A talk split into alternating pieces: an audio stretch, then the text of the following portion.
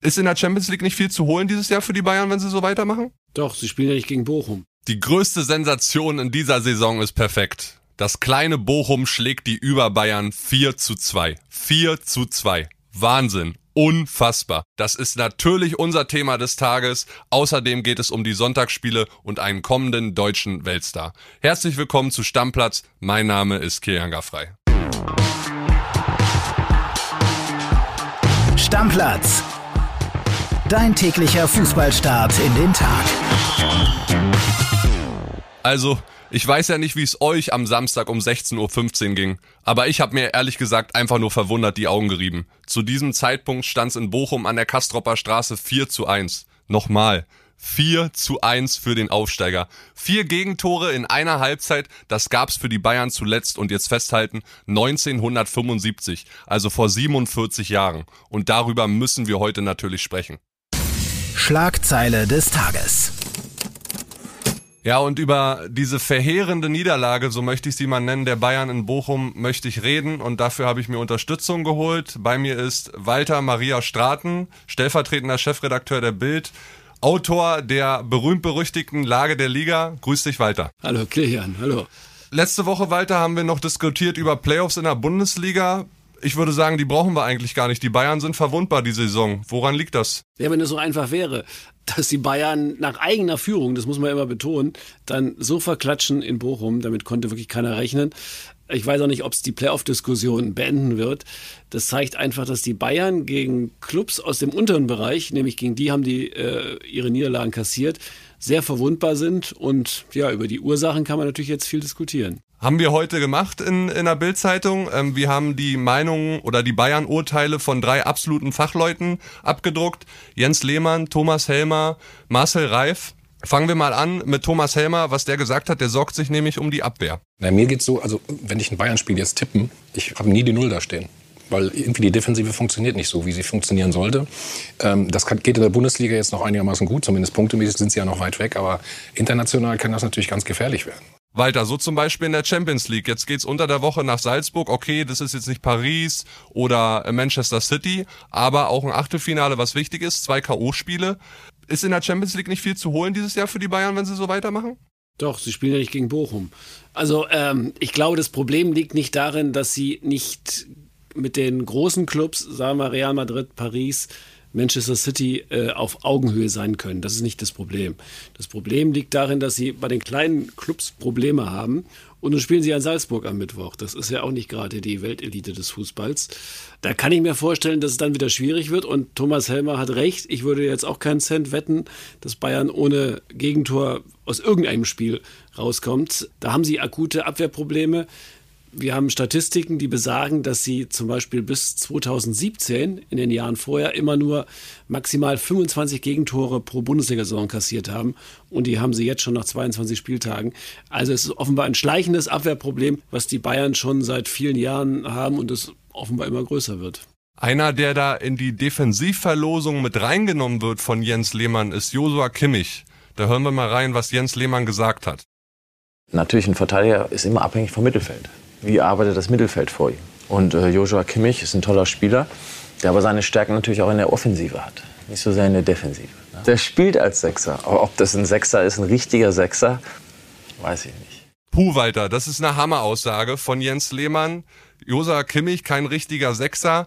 Der wurde von den Kollegen des Kicker 2020 noch zum besten defensiven Mittelfeldspieler gekürt. Und Jens Lehmann sagt jetzt kein richtiger Sechser wegen Defensive. Wie siehst du das? Naja, also er ist erstmal zurechtgekürt worden, das muss man sagen. Er ist schon ein richtiger Sechser, aber jetzt kommt's. Er braucht natürlich auch einen zweiten Sechser neben sich. Er spielt ja mit Goretzka perfekt, das muss man sagen. Der ist verletzt jetzt? Der ist verletzt, das merkt man. In Bochum hat ähm, Nagelsmann in der ersten Halbzeit ja auf einen zweiten Sechser verzichtet zugunsten der Offensive. Da sind die Bayern überrannt worden.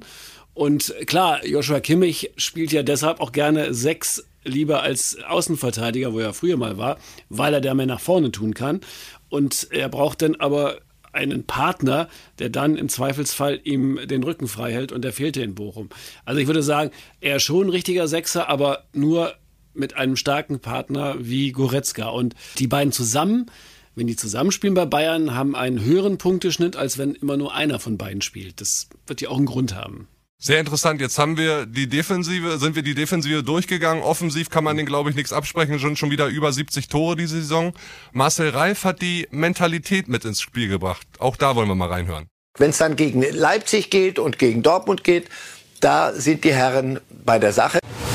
Das in der Tat ist bedenklich. Ob das jetzt schon die große Mentalitätsfrage ist, weiß ich nicht, aber das ist nicht Bayern-like. Nehmen die Bayern die Bundesliga nicht ernst genug? Die komplette wahrscheinlich doch, aber in Einzelfällen wie Bochum nicht. Weil das ist ja kein Zufall. Sie haben verloren gegen Augsburg, sie haben verloren gegen Frankfurt, sie haben verloren gegen Gladbach in der Liga und im und Pokal. Im Pokal und da richtig heftig. Da sind sie ähnlich überrannt worden wie von Bochum. Das sind ja alles Mannschaften, Gladbach vielleicht mal abgesehen, die stehen eher zufällig da unten oder weil eigentlich schief gelaufen ist, aber von der Qualität müssten die höher stehen. Aber die anderen Mannschaften sind alle Teams, die irgendwo so Mittelfeld bis Abstiegszone spielen. Und ich glaube, ja, die nehmen sie nicht ernst, weil du siehst ja gegen Dortmund und gegen Leipzig zuletzt sind sie total konzentriert, fokussiert. Vielleicht ging es uns ja auch so, ich weiß nicht. Ich war nie Bundesligaspieler, vielleicht würde ich ja auch sagen, als Bayern-Spieler, Hochner, Bochum, das kommen 60, 70 Prozent reichen auch. Und gegen eine Mannschaft, die mit einer solchen Leidenschaft spielt und auch mutig spielt und nicht in die Hosen scheißt gegen Bayern, die wird dann dafür belohnt, das muss man sagen.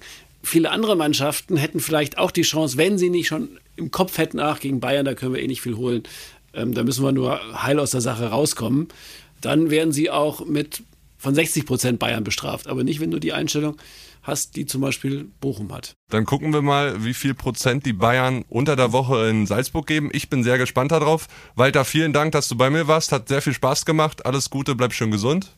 Und wir schauen jetzt mal, wo wir so viel über die Bayern geredet haben, was denn so in Bochum abging nach diesem furios fulminanten Sieg. Und dafür habe ich bei Max Backhaus nachgefragt, unserem Bochum-Reporter, und der hat eine WhatsApp geschickt.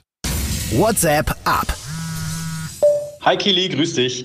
Also ich muss echt sagen, das 4-2 im Stadion zu erleben, das war der Wahnsinn. Ich würde sogar fast so weit gehen, dass das geilste Spiel war, bei dem ich als Fußballfan oder Reporter jemals war.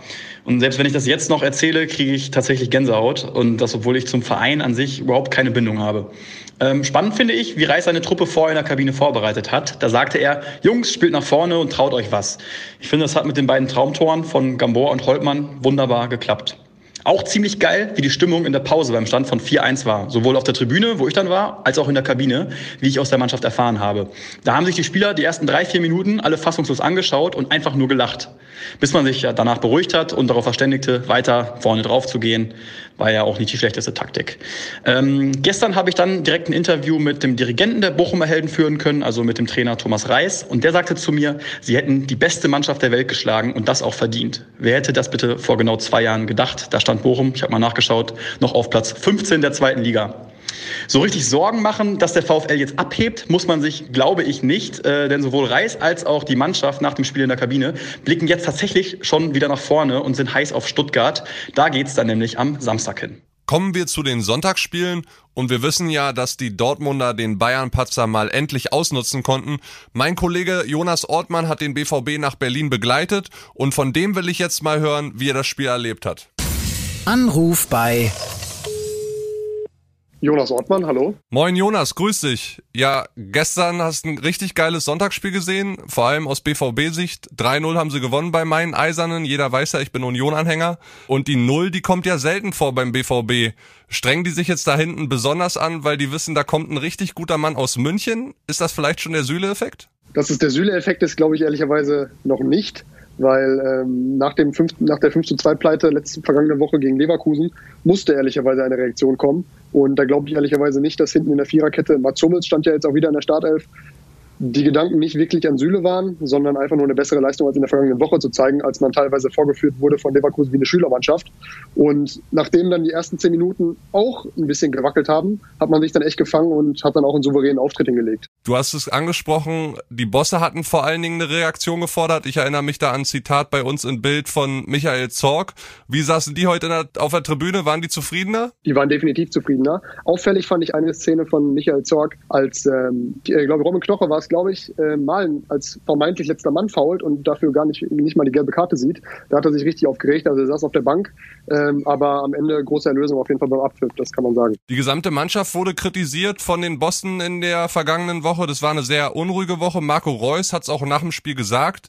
Ähm, der war zuletzt besonders hart kritisiert worden und vor allen Dingen als Führungsspieler in die Pflicht genommen worden. Wie hast du seine Leistung denn heute gesehen? Die war ja ziemlich ansprechend und welche Bildnote hat er von dir bekommen? Also er hat von uns die Bildnote 1 heute bekommen, natürlich überragend mit seinen zwei Treffern.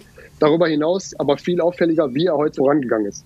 Und zwar, wir titeln heute auch im Bild, Reus kann ja doch Chef. Der hat zweimal hinten wirklich ganz stark gerettet. Er hat sich von den Pfiffen nicht beeindrucken lassen gegen ihn und ist da heute wirklich auf dem Platz marschiert, hat Ansagen gemacht, hat seine Jungs gepusht und das war heute wirklich eine eindrucksvolle Leistung von Marco Reus. Marschiert, du sprichst es an. Ich habe mal nachgeguckt, 11,3 Kilometer ist er gelaufen. Er war 32 km/h schnell, der drittschnellste Dortmunder an dem Nachmittag, hat die meisten Sprints gemacht, also die drittmeisten Sprints gemacht, 29. 91 Prozent seiner Pässe, ist ein richtig guter Wert, sind angekommen. Also Marco Reus hat eine richtig gute Leistung gezeigt, aber trotzdem, er wurde ausgepfiffen. Klar, beim Gegner bei Union. Warum diese Pfiffe und vor allen Dingen nach dem Spiel wurde auch noch beleidigt da. Was war da los? Ja, ich war tatsächlich auch ein wenig überrascht, als schon bei der Aufstellung Pfiffe kamen. Also als Marco Reus quasi auf der Anzeigetafel stand, gab es schon die ersten Pfiffe von den Unioner-Anhängern. Und zwar Hintergrund ist das Ganze ungefähr ein Jahr her. Das war ein Heimspiel von Borussia Dortmund gegen Union Berlin und da hat Reus eine vermeintliche Schwalbe gemacht. Das war im April des vergangenen Jahres. Da hat er bei Lute, dem Torwart von Union, eingefädelt. Haaland hatte den fälligen Elfmeter verschossen und Reus dann den Nachschuss eingesetzt. Und ich glaube, das haben die den Unionern, dem Reus auf jeden Fall nicht verziehen. Ja, die Dortmunder sind jetzt wieder dran auf sechs Punkten an den Bayern, die furios verrückt verloren haben in Bochum am Samstag. Wie ist es jetzt in Dortmund? Doch nochmal schielen Richtung Meisterschaft oder sind die alle ganz ruhig? Ja, wir haben ja jetzt auch geschrieben, die Schale ist wieder ein bisschen spannend. Der Kampf um die Schale ist wieder ein bisschen spannend. Es ist natürlich schwierig. Letzte Woche war es wieder vorbei. Jetzt heißt es natürlich wieder sechs Punkte. Es ist wieder alles da, alles drin. Marco Reus wollte die Frage nicht beantworten. Ich habe es natürlich dann auch nochmal auf der PK bei Marco Rose versucht. Der hat es charmant weggelächelt. Also ich glaube, der BVB tut auch gerade wirklich gut daran, auf sich selber zu gucken, die Konstanz, die in mehreren Interviews jetzt gefordert wurde, auch endlich auf den Platz zu bringen. Und dann will man nie natürlich ausschließen, dass da noch was geht. Aber der BVB sollte jetzt erstmal gucken. Jetzt stehen, wie gesagt, die Euroknaller gegen Glasgow erstmal an. Da muss man gucken, dass man sich in Europa vernünftig präsentiert, dass man da nicht wie in der Champions League sich teilweise auch blamiert. Und von daher sollten sie jetzt erstmal auf sich selber schauen. Ja, du hast es angesprochen, unter der Woche geht's jetzt gegen Glasgow in der Europa League, nachdem sie in der Champions League sang- und klanglos, so möchte ich es formulieren, ausgeschieden sind. Da schauen wir ganz genau drauf und dann gucken wir mal, was in Richtung Meisterschaft geht. Dir, Jonas, äh, vielen, vielen Dank und bleib gesund. Auf bald. Ciao, ciao. Ciao, ciao. Herzlichen Dank dir. Apropos Europa, dorthin unterwegs ist auch die TSG Hoffenheim. Die gewann im zweiten Sonntagsspiel durch Tore von Hübner und Rütter 2 zu 0 gegen Bielefeld. Hoffenheim liegt jetzt mit 34 Punkten aktuell auf Platz 5. Da ist ziemlich eng alles beisammen, denn gleich vier Teams haben aktuell 34 Punkte auf dem Konto. Leipzig, Hoffenheim, Freiburg und Union. Und eine schöne Randgeschichte. Letzte Woche hatten wir hier exklusiv die Vertragsverlängerung von Benjamin Hübner vermeldet. Gestern hat er nach 841 Tagen endlich wieder getroffen. Na, wenn ihn das neue Arbeitspapier nicht mal motiviert hat. Hochmotiviert ist Woche für Woche auch Florian Würz. Der Junge macht mir momentan richtig Laune. Zehn Tore und 13 Vorlagen hat er in dieser Saison für Bayern 04 Leverkusen schon geliefert und das mit gerade mal 18 Jahren. Auch beim 4 zu 2 gegen Stuttgart hat er wieder zwei Scorerpunkte gesammelt. Zufrieden war er damit trotzdem irgendwie nicht und sagte im Interview nach dem Spiel, dass es nicht seine beste Partie gewesen sei. Hören wir mal rein, was Teamkollege Lukas Hadetzky dazu zu sagen hat. Manchmal läuft es nicht, dass du drei äh, Assists und ein Tor machst. Und äh, für mich hat er ein super Spiel wieder gemacht. Aber klar, das, das gehört zur Entwicklung und äh, auch mit schlechteren Spielern ist der, ist der Weltklasse. Und schon verdammt viel Geld wert. Das Portal transfermarkt.de schätzt seinen Marktwert auf 70 Millionen Euro mit 18 Jahren. Ich bin mir sicher, Würz fährt mit Deutschland zur WM nach Katar und wird danach eine Weltstar-Karriere hinlegen. Und damit sind wir wieder am Ende einer pickepackevollen Stammplatzfolge. Morgen ist hier wieder mein Kollege André Albers und ich kann nur sagen, Freunde des Fußballs, das wird eine richtig geile Woche. Schon am Dienstagabend Champions League Paris gegen Real Madrid. Das muss man sich mal auf der Zunge zergehen lassen. Die Bayern spielen in Salzburg und dann kommt auch noch Europa League mit Dortmund. Also es wird eine geile Woche. Wir freuen uns, wenn ihr weiter dran bleibt und uns zuhört. Auf bald. Ciao, ciao. Stammplatz. Dein täglicher Fußballstart in den Tag.